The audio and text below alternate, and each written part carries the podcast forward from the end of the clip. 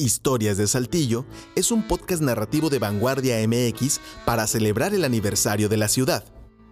En este episodio presentamos Adrián Rodríguez, El Loco Genio y la Universidad Universo. Adrián Rodríguez García fue rebelde, un filósofo en acción y dicen, un genio. Fue un visionario con una mente nublada. Vivía en una realidad muy suya bastante alterna a lo verdaderamente real. Estoy loco, pero no pendejo, le dijo Adrián a su amigo y periodista Ángel Sánchez. Pero júzguelo usted mismo. Adrián vagaba con flores en mano y rollos de manifiesto guardados en los bolsillos de un saco desgastado. Por un tiempo, también se le vio vestir un impecable frac y portar un bando tricolor de seda cruzado por el pecho. Esto cuando decía ser presidente de la República, pero eso lo contaremos más adelante. Alto y robusto, casi totalmente calvo y con una voz afectada por el tabaco. Era difícil no notar su presencia durante los rondines que daba en las calles y plazas céntricas de Saltillo desde mediados del siglo XX. Pero antes de esto, fue alguien común. Desde la infancia fue huérfano de padre y solo creció con el amor de su madre, cómplice de sus locuras.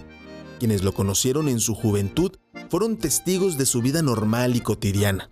Pero vivir la Revolución Mexicana tan de cerca y tan cruenta como fue, lo cambió para siempre. Amó a una mujer que murió en la época revolucionaria y sumándole la Gran Depresión de 1929, Adrián no tuvo retorno a la cordura. Así, de pronto, regaló sus propiedades y abrió las puertas de su casa. Con el nombre de Hotel Rodríguez, recibió a los necesitados de techo. Más tarde, llamó a ese lugar Sede de la Paz. Aquel sitio no era más que cuartos de adobe a medio caer. En el patio, latas de pintura por doquier que usaba para plasmar sus ideas en los muros de Saltillo, a la que siempre llamó Ciudad Lux. Así, Adrián se refería a que la verdadera realidad no es la apariencia superficial de las cosas, que no es sino una ilusión, un engaño. Sobre el concepto de ciudad lux, en su libro, Ángel explica que lo cotidiano se esconde de la verdad trascendente del universo. Las definiciones del diccionario no nos servirán de gran cosa si lo que queremos es explorar la esencia y significado de la vida, escribió el periodista. Ciudad Lux fue una de sus ideas más conocidas, pero Adrián no hubiera sido el mismo sin la Universidad Universo.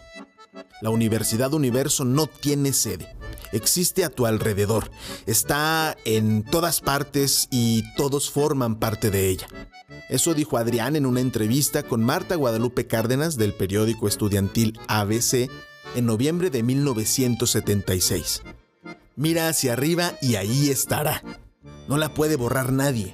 Existe de hecho, pero la gente no lo entiende porque es pendeja, agregó Adrián.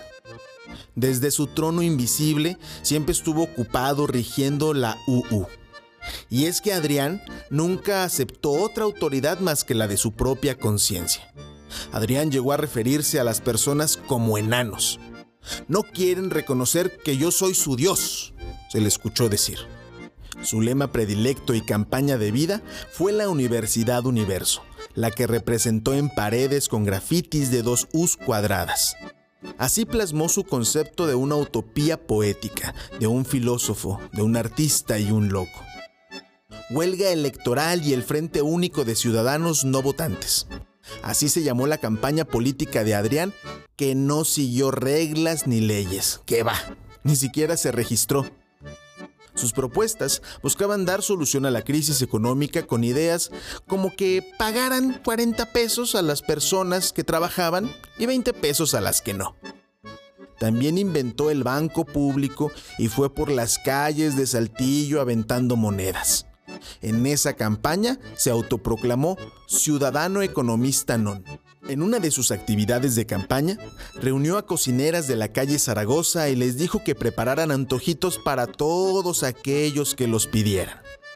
Su madre, Dolores García, siempre estuvo leal a su hijo y lo apoyó solventando la campaña adrianista.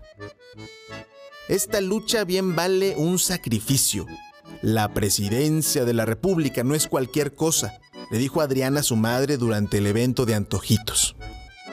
Hubo una ocasión en la que Adrián fue detenido por alterar el orden público, por ofensas y burlas a la institución presidencial. Ante tales acusaciones, Adrián le dijo a los policías, pero si yo soy el presidente constitucional, ¿qué chingados no lo sabían? Adrián se enfermó después de su autoproclamada presidencia y murió el 15 de enero de 1984 en Plaza de Armas. aunque era un espacio lleno de gente, falleció solo, pobre y en abandono.